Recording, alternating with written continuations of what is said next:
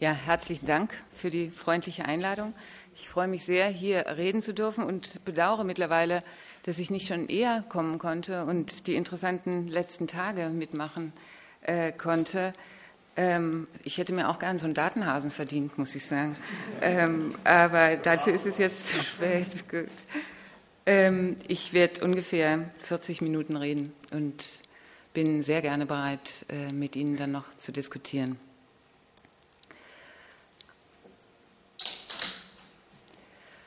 Es gibt wohl kaum ein anderes Thema in der politischen Theorie und Praxis, das so rapide ins Zentrum der Aufmerksamkeit gerückt ist wie das Thema des Privaten. Noch vor 30 Jahren gab es kaum Bücher zum Thema. Mittlerweile ist die Literatur unübersehbar geworden, vor allem in der Jurisprudenz, aber auch der Medientheorie, politischen Theorie und in der Philosophie.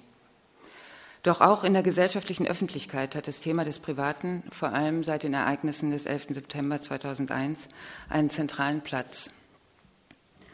Dabei sind es natürlich nicht allein technologische Entwicklungen, sondern auch andere gesellschaftliche Transformationen, die entscheidende Beiträge geleistet haben zur Verschiebung und Veränderung der Grenzlinien zwischen privaten und öffentlichen Bereichen.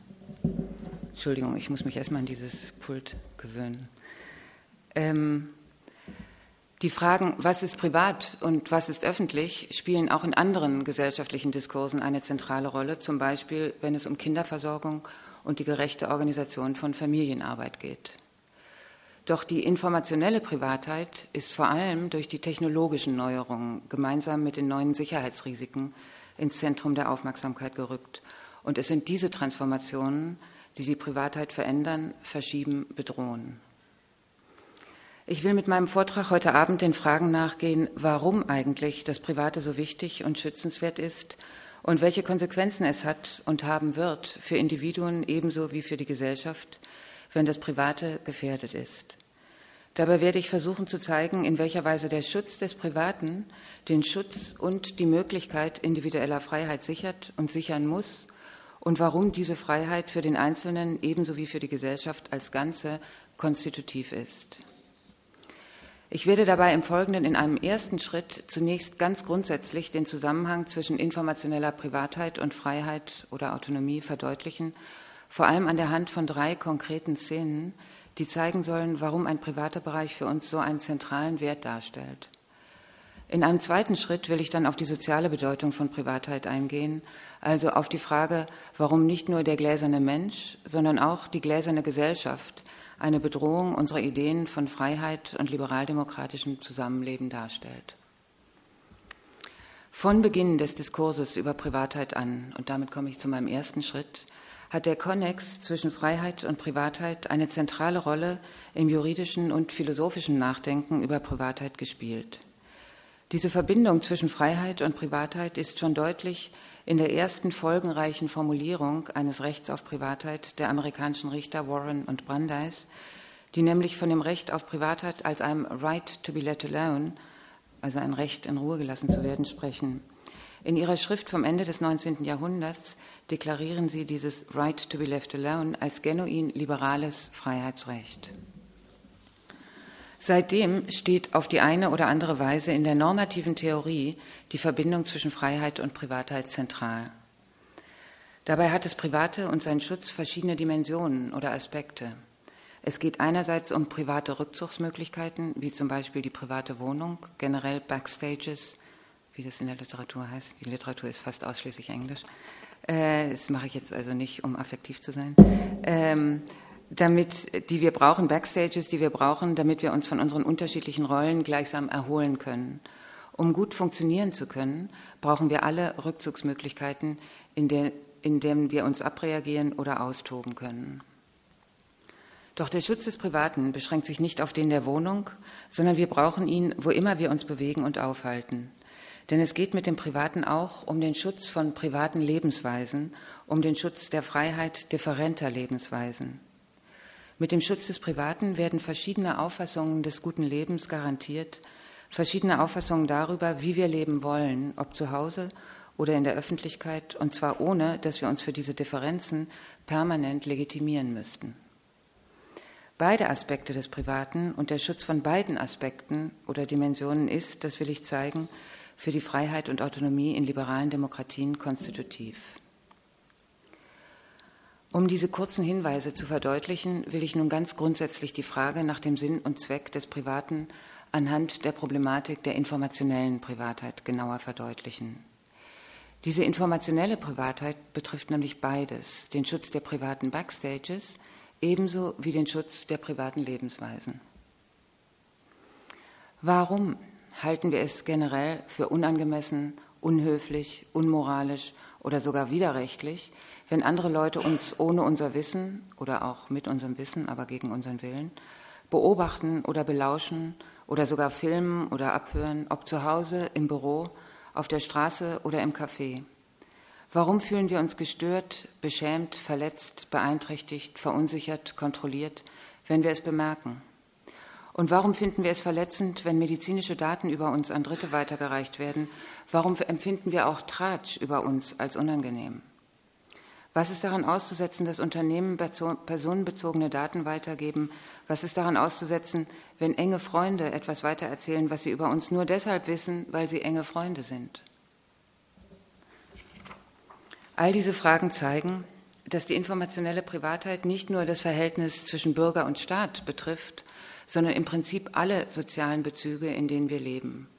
Für das Verständnis des Privaten ist es also zunächst einmal wichtig, dass die Problematik der informationellen Privatheit über den Datenschutz gegenüber Staat und Gesellschaft weit hinausgeht und wichtig ist in allen Kontexten, in allen sozialen Beziehungen, in denen Subjekte leben. Das Problem der informationellen Privatheit ist dann also, so kann man erst einmal feststellen, die Frage, wie sich begründen lässt, warum wir es für ein Recht oder jedenfalls doch für einen gut begründeten moralischen Anspruch halten, nicht gegen unseren Willen oder ohne unser Wissen beobachtet oder belauscht zu werden, also das Maß an Informationen, das andere über uns haben, kontrollieren zu können. Warum aber, so könnte man gleich einwenden, ist hier der Bezug auf die Begriffe der Freiheit und Autonomie überhaupt relevant? Man könnte doch behaupten, dass wenn man Personen beobachtet, belauscht oder über sie redet, man sie keineswegs in irgendeinem freiheitsrechtlich relevanten Sinn an irgendetwas hindert, zumindest prima facie ihre Freiheit gar nicht einschränkt. Warum sollte ich nicht mehr tun können, was ich will, nur weil mich andere dabei beobachten oder belauschen? Und warum sollte die Weitergabe von Informationen, wenn sie nicht mit irgendwelchen tatsächlichen Einschränkungen verbunden ist, meine Freiheit gefährden, vor allem dann, wenn ich von der Beobachtung nicht einmal weiß und gegebenenfalls nie von ihr erfahre? Was also, wenn ich nichts zu verbergen habe, wie es immer so schön heißt? Um diesen Zusammenhang von Privatheit, Informationskontrolle und Autonomie zu verdeutlichen, möchte ich Ihnen drei Beispiele, drei Szenen vor Augen führen. Zunächst den Fall, den klassischen Fall des Voyeurs. Das Beispiel stammt aus einem Roman von John Barth. Uh, the End of the Road heißt der Roman. Joe Morgan, einer der Protagonisten, der viel auf seine Intellektualität und Beherrschtheit hält, wähnt sich allein und unbeobachtet zu Hause. Statt jedoch still in seinem Zimmer zu sitzen und zu studieren, wie seine Freunde dies von ihm erwarten, imaginiert er sich in die Rolle eines Kommandanten und übt, seiner Truppe Befehle zu geben. Er marschiert durchs Zimmer und brüllt, habt acht, rechts um und dergleichen mehr. Seine Partnerin, angestachelt von einem leicht dubiosen Freund, steht draußen am Fenster und beobachtet ihn fassungslos und entsetzt. Diese kleine Szene macht nun sicherlich eines deutlich dass nämlich das Verhalten von Joe Morgan wesentlich bestimmt ist von seiner Erwartung, seiner Annahme, dass niemand ihn sieht, niemand davon weiß, wie er sich verhält, welches Schauspiel er aufführt. Nur weil dies seine Erwartung ist, verhält er sich genau so. Und wüsste er von seinen Beobachtern, wäre seine Reaktion Scham, Wut, Ärger und so fort und sicherlich das brennende Gefühl, hätte er dies gewusst, hätte er sich anders verhalten. Im Übrigen ist ab diesem Moment seine Interaktion mit seiner Partnerin und seinem Freund, also mit den Beobachtern, jedenfalls in dem Sinn gestört, dass seine Erwartungen an deren Wissen über ihn falsch sind. Und eben dies heißt, dass damit auch seine Selbstbestimmung entscheidend verletzt ist. Denn seine Selbstdarstellung anderen, Fremden oder Freunden gegenüber, die Art und Weise, wie er sich anderen gegenüber präsentieren will und damit ein entscheidender Aspekt seiner Selbstbestimmung, beruht hier einfach auf falschen Annahmen. Er wird getäuscht. Dieses Beispiel kann nun, so denke ich, nicht nur die ganze Spannweite verdeutlichen, in welcher Weise Freiheit als Kontrolle über unsere Selbstdarstellung und Authentizität durch ungewollte Beobachtungen gestört werden kann, sondern damit auch eine weitergehende und allgemeine These verdeutlichen. Der Schutz informationeller Privatheit ist deshalb so wichtig für Personen, weil es für ihr Selbstverständnis als autonome Personen konstitutiv ist, jedenfalls grob, Kontrolle über ihre Selbstdarstellung zu haben. Also Kontrolle darüber, wie sie sich wem gegenüber in welchen Kontexten präsentieren, inszenieren, geben wollen, als welche sie sich in welchen Kontexten verstehen und wie sie verstanden werden wollen. Darum also auch, wie sie in welchen Kontexten handeln wollen, wie sie ihre verschiedenen Identitäten oder Rollen jeweils inszenieren und präsentieren wollen. Wüsste man von jener Beobachtung, würde man sich gegebenenfalls anders verhalten oder sich doch jedenfalls in dem Bewusstsein bewegen, dass man beobachtet wird. Und eben diese Differenz zeigt, dass hier mit der nicht gewussten und nicht gewollten Beobachtung eine Verletzung von Freiheit vorliegt.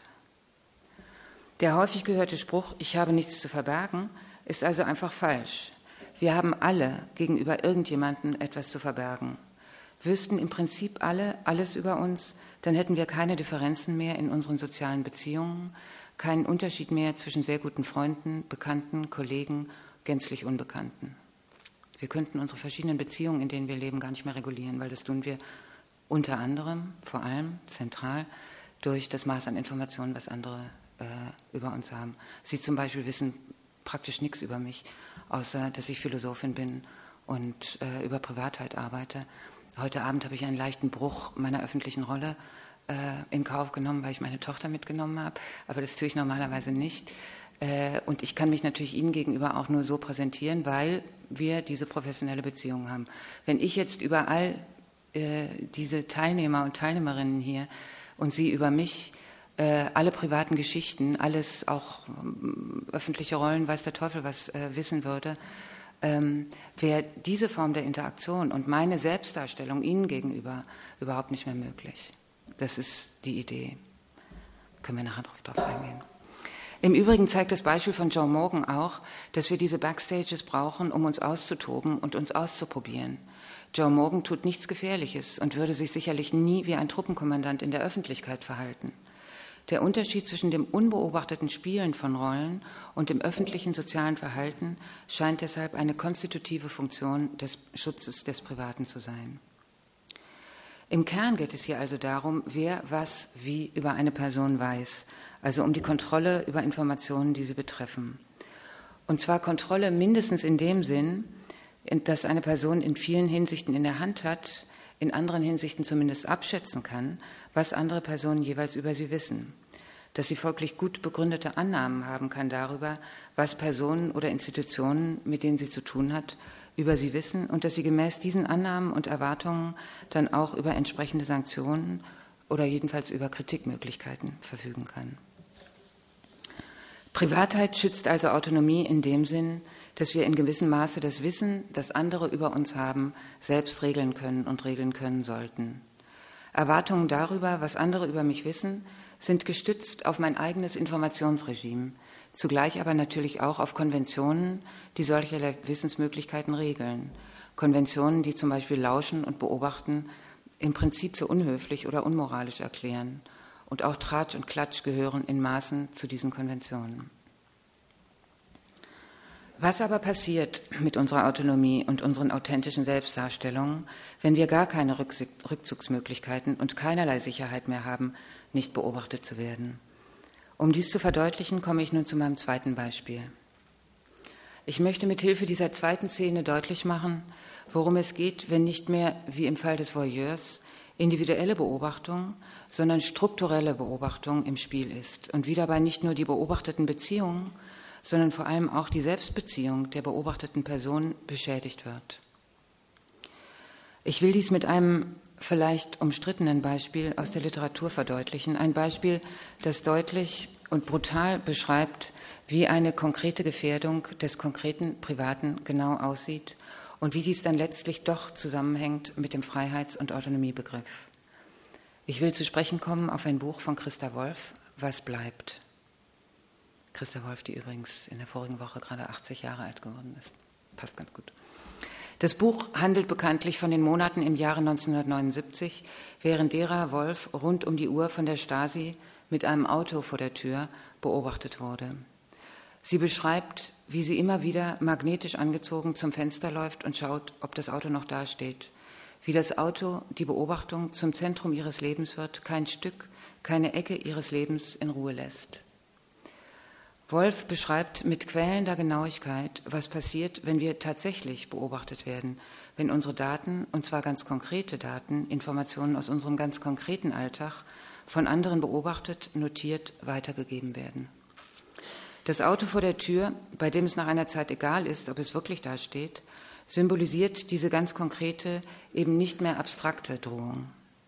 Die Drohung, dass die Autorin nicht allein ist, dass sie nicht mehr die sein kann, die sie sein will, weil sie unter dem Druck der Beobachtung ständig gezwungen wird, eine Rolle zu spielen, zu leben für die Beobachter, nicht mehr für sich. Dabei ist diese Beobachtung gar nicht notwendig verbunden mit der Androhung konkreter Sanktionen. Es reicht schon, dass sie anwesend ist, dass sie sichtbar ist, dass das Auto vor der Tür steht oder doch jederzeit wieder vor der Tür stehen kann. Nicht nur jedes Zähneputzen, jedes Tischdecke glatt streichen, jedes Einkaufszettel schreiben, sondern umso mehr jedes Gespräch mit ihrem Mann oder mit Freunden, jeder Gang auf die Straße ist nicht mehr autonom, authentisch, selbstbestimmt, sondern ist ein Zähneputzen, Tischdecke glatt streichen, einkaufen gehen für andere, als Rolle gespielt im möglichen Angesicht derer, die sie beobachten. Der ständige Blick von außen, auch der ständige mögliche Blick, ändert unser Verhalten, ob wir das wollen oder nicht. Es sind also genau diese Verluste von Backstage, von Autonomie und Authentizität, die, wie wir gesehen haben, einen zentralen Aspekt des Werts des Privaten ausmachen, die Wolf hier an Details des Alltags lebendig werden lässt. Wolf verifiziert damit geradezu die liberale Konzeption des genuinen Zusammenhangs von individueller Freiheit und dem Wert des Privaten. Aus einem selbstbestimmten Agieren wird ein Agieren für andere. Der Begriff, die Idee, der Wert des selbstbestimmten Handelns verschwindet. Natürlich gebrauche ich Wolf hier in gewisser Weise als Metapher. In unserer Gesellschaft zeigt sich Beobachtung und Kontrolle nicht mehr mit einem Trabi vor der Tür. Und es ist natürlich ein Unterschied ums Ganze, ob man in einem totalitären Staat oder einer liberalen Demokratie lebt. Dennoch denke ich, dass diese Metapher nützlich ist und deutlich macht, was mit unseren privaten Rückzugsräumen passieren kann, wenn wir nicht mehr selbstverständlich von deren garantierten Schutz ausgehen können. Die dritte und letzte Szene, mithilfe derer ich verdeutlichen will, wie Freiheit als Persönlichkeitsentwurf und Privatheit als Unbeobachtetsein zusammenhängen, ist eine Website der französischen Webkünstlerin Albertine Meunier. Ich habe das am Anfang, haben Sie vielleicht alle gesehen, äh, laufen lassen. Ja? Auf ihrer Website Google Search History hat sie schlicht alle Suchaufträge, die sie innerhalb eines Jahres bei Google eingetippt hat, gespeichert und lässt sie abrollen und vorlesen. Auf diese Weise entsteht ein Bild ihrer Persönlichkeit, ihres Lebens, das man sich präziser kaum wünschen könnte. Welche Restaurants sie gesucht hat, mit welchen politischen und anderen Problemen, welchen Büchern und so weiter sie sich beschäftigt hat, auf welche Fragen sie in ihrem Alltag gestoßen ist, all dies kann man den Google-Aufträgen entnehmen. Der Stasi würde es leicht gemacht, denn auch darauf verweist Meuniers Website, alles, was wir im Internet tun, hinterlässt Spuren, die wir nicht löschen können. Lebenslängliche Haftung für alles, was wir online tun. Keine Neuerfindungen mehr, kein Verschweigen, keine Geheimnisse. Wir alle werden lesbar wie ein Buch.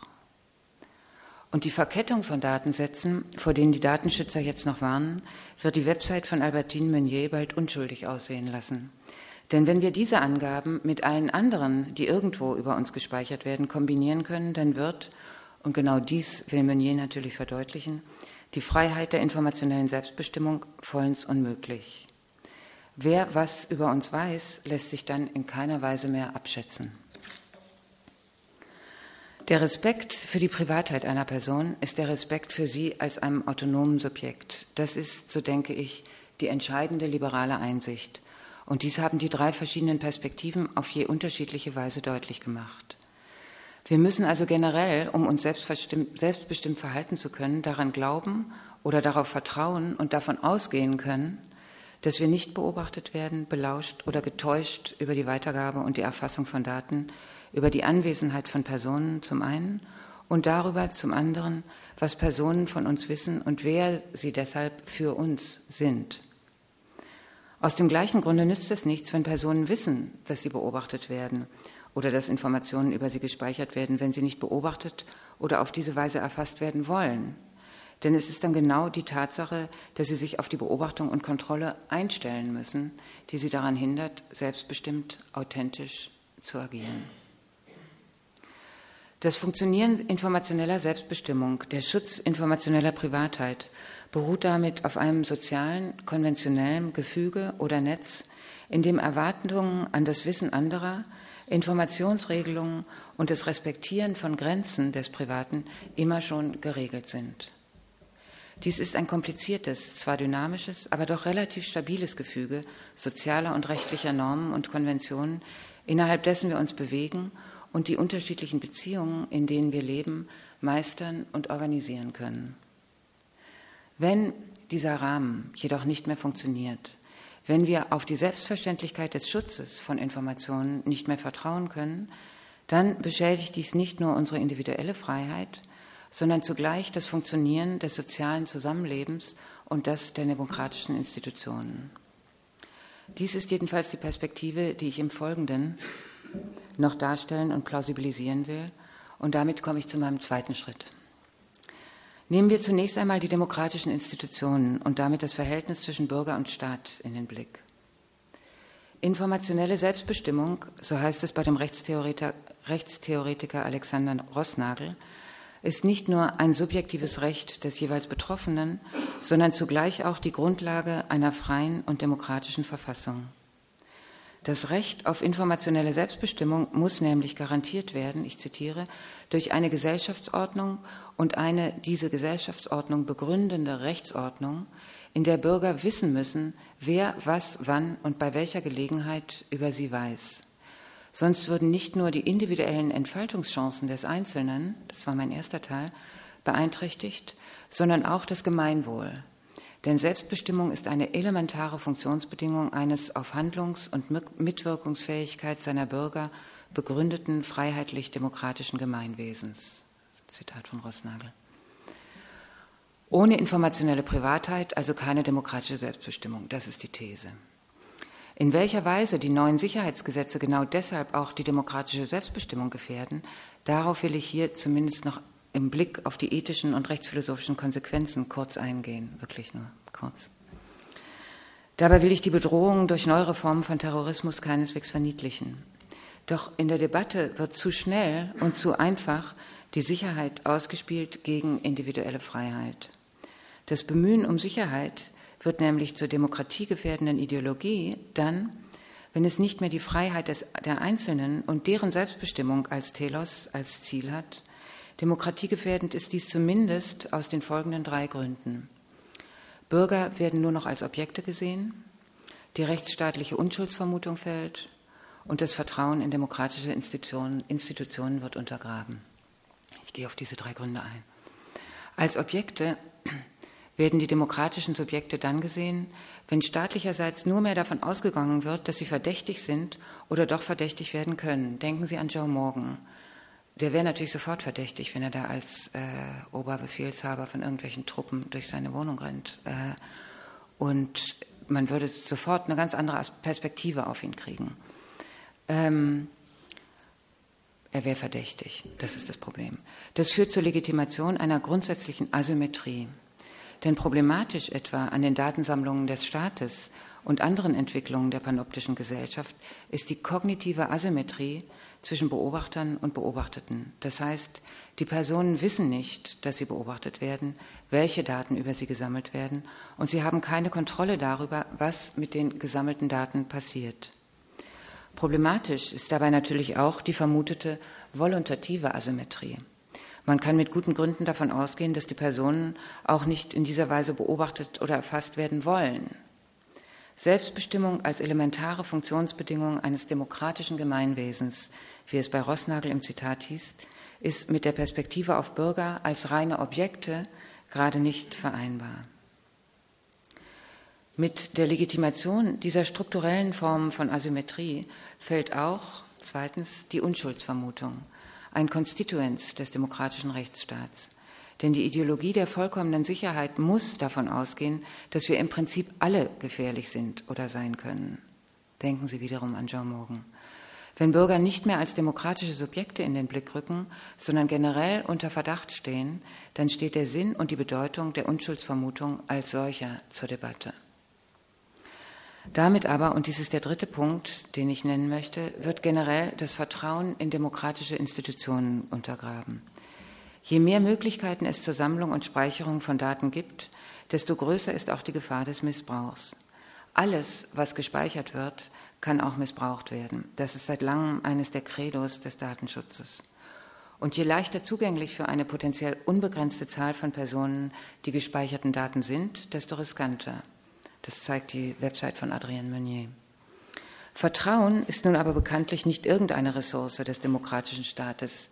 Sie ist eine der zentralen Ressourcen schlechthin, ohne die die Handlungs- und Mitwirkungsfähigkeit der Bürger, wie das Bundesverfassungsgericht es geschrieben hat, nicht mehr wirksam sein kann und nicht mehr garantiert, nicht mehr möglich ist. Das Gegenteil von Vertrauen ist im Übrigen nicht nur Misstrauen oder Kontrolle, sondern auch politische Entfremdung. Denn staatliche Institutionen, die kein Vertrauen mehr brauchen und kein Vertrauen mehr genießen, sind solche, die den demokratischen Subjekten äußerlich werden und allenfalls noch unter strategischen Gesichtspunkten gesehen, nicht mehr jedoch als genuin eigene erfahren werden können.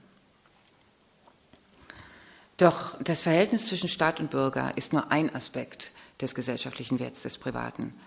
Auch das soziale Zusammenleben ist auf den Schutz informationeller Privatheit angewiesen und wird sich dramatisch ändern, wenn dieser Schutz nicht mehr gewährleistet ist. Unser Zusammenleben wird mehr und mehr bestimmt durch die neuen Möglichkeiten der Informations- und Kommunikationstechnologien. Sie bedeuten jetzt schon einen qualitativen Unterschied hinsichtlich der Möglichkeiten, persönliche Daten zu sammeln und zu verbreiten. Neue Informationstechnologie erleichtert das Kombinieren, Verbinden von ganz unterschiedlichen Daten über Personen, solche, die sie selbst gegeben haben und solche, die über sie gesammelt wurden, ebenso wie das Abgleichen und Durchsuchen solcher Datensätze. Genau in diesen Kombinationsabgleich- und Durchsuchungsmöglichkeiten liegt der qualitative Unterschied zwischen alten Technologien und der neuesten technologischen Generation. Dafür, wie sich diese Informationsgesellschaft im Moment entwickelt, will ich nur ganz kurz ein paar Beispiele nennen. Wahrscheinlich haben Sie das alles äh, bis zum Überdruss schon in den letzten Tagen gehört. Ich gehe trotzdem noch mal kurz darauf ein. Profiling und Data Mining. Ähm, Profiling kennen wir wahrscheinlich alle äh, von Einkäufen bei Amazon oder bei irgendeinem anderen äh, Internet-Shop. Äh, wir kaufen ein Buch und bekommen beim nächsten Einkauf Bücher angeboten, die mit dem ersten Einkauf zusammenhängen, weil sie nämlich einem bestimmten Profil entsprechen. Wenn nun dieses Profil an andere Profile, zum Beispiel Wohngegenden, Wahlverhalten oder ähnliches gekoppelt wird, dann ergibt sich ein immer genaueres Bild einer Person, die gegebenenfalls für ganz unterschiedliche Interessenten relevant sein kann. Oder das gegebenenfalls, sorry, relevant sein kann. Intelligente CCTV-Systems in öffentlichen Plätzen, die so ausgestattet sind, dass sie normale Bürger, die ihre Einkäufe machen, also diese Kamerasysteme, ne, kennen Sie alle, ähm, die kann man mittlerweile ja so mit Software programmieren, dass sie normale Bürger, die ihre Einkäufe machen, von aggressiven Individuen unterscheiden und dann gleich automatisch Warnsignale an die Polizei weitergeben. Das ist völlig simpel. Ich meine, ja Gott, also entwickelt habe ich so eine Software nicht, aber es ist vollkommen simpel, die anzuwenden. Dieser Effekt der Normalisierung, fall ja nicht auf, sonst wirst du registriert, kann unser Verhalten in der Öffentlichkeit massiv beeinträchtigen und verändern. Kontrolle und Normalisierung sind bekanntlich zwei Seiten derselben Medaille. Gerade dies macht die Kontrolle ja auch so attraktiv.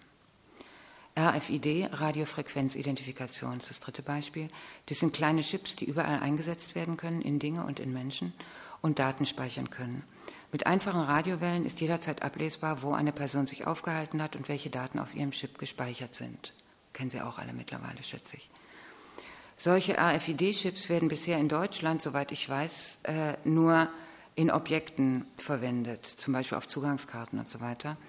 Im Gespräch ist jedoch, vor allem bei uns in den Niederlanden, sie äh, bei Personen selbst einzusetzen, um zum Beispiel auf einfache Weise medizinische Daten zugänglich zu machen. Ein Chip unter der Haut, der etwa im Fall eines Unfalls schnell und einfach nicht nur Blutgruppe, sondern auch Krankheitsgeschichte zugänglich macht, hat unbestrittene Vorteile. Doch die Idee, dass wir irgendwann alle in nicht allzu ferner Zeit, Zukunft mit solchen Chips nicht nur in den Schuhen, sondern gegebenenfalls unter der Haut herumlaufen, hat auch durchaus kafkaeske Züge. Jedes Mal, wenn eine Person an einem Lesegerät vorbeiläuft, kann sie kontrolliert, gecheckt, überprüft werden. Ein weiteres Beispiel ist die, ist die, Entwicklung von sogenannten Ambient Technologies, bei denen mehr und mehr Gebrauch gemacht werden wird von Daten, die durch Sensoren über Personen gesammelt werden.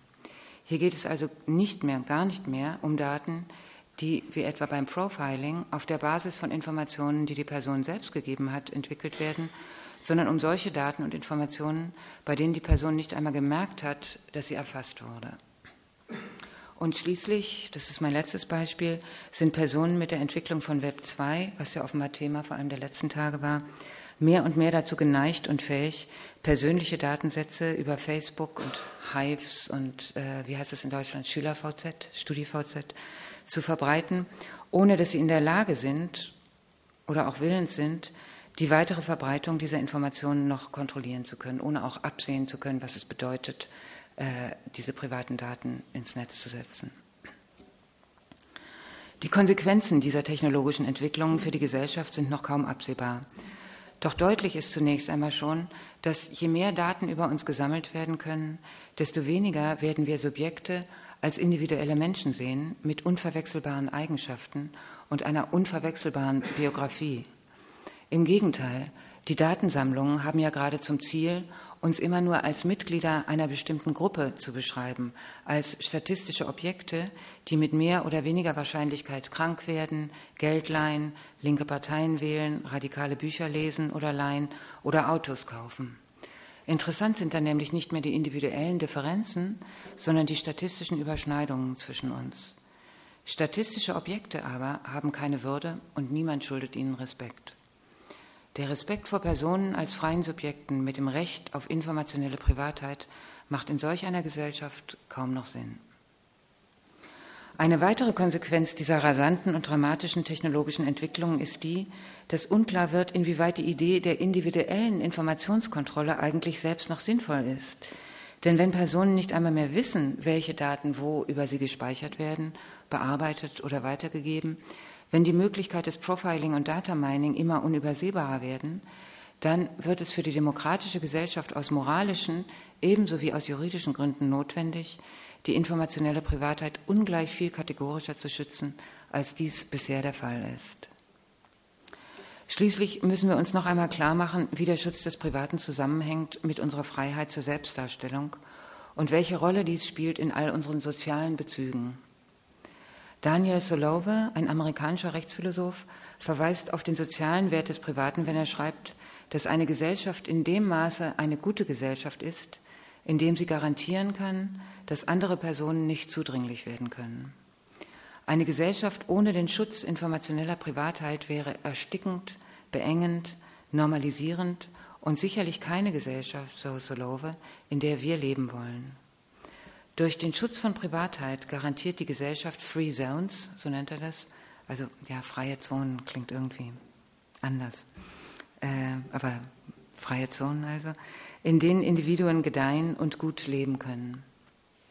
Diese Free Zones, die wir brauchen, um auch in der gesellschaftlichen Öffentlichkeit autonom und authentisch agieren zu können, wären unter permanenter möglicher Beobachtung und sozialer Kontrolle nicht möglich und auch schon dann nicht mehr, wenn wir uns einfach nicht mehr sicher sein können, in welche Hände unsere Daten geraten können und welche Daten eigentlich über uns gesammelt werden. Damit komme ich zum Schluss. Ich hoffe, dass es deutlich geworden ist, welchen Wert das Private für uns hat und für uns haben muss und in welcher Weise der Wert des Privaten mit dem der individuellen Freiheit und Autonomie verknüpft ist. Mit der Gefährdung des Privaten und dem drohenden gläsernen Menschen steht also viel auf dem Spiel. Das Szenario der gläsernen Gesellschaft scheint einigen vielleicht übertrieben. Schließlich scheint unsere Gesellschaft und unsere individuelle Freiheit bisher noch ganz gut zu funktionieren. Doch viele der Puzzleteilchen, die zusammengesetzt zur vollständigen Veränderung unserer Gesellschaft führen können, gibt es schon. Wir sollten nicht warten, bis sie alle so zusammengesetzt werden, dass wir mit dem Privaten auch unsere Freiheit und Autonomie verlieren. Vielen Dank für Ihre Geduld.